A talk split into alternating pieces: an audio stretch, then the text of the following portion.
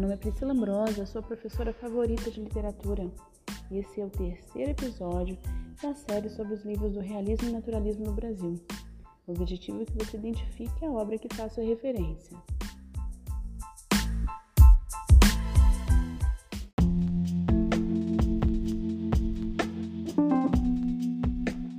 Eu sou o menino que foi enviado para estudar numa certa escola.